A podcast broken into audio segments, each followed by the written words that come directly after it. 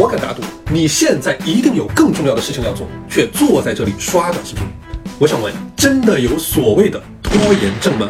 我没见过你把现在点的外卖留到明天再吃，我猜你也不会把今天拿到的快递留到明天再拆。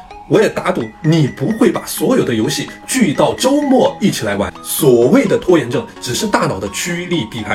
今天送给你三个锦囊，帮你彻底解决这个问题。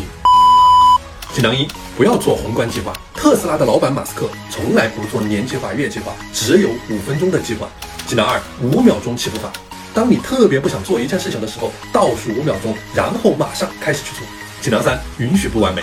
一个烂开始好结果，强过一个好开始烂结果。现在立刻马上行动起来。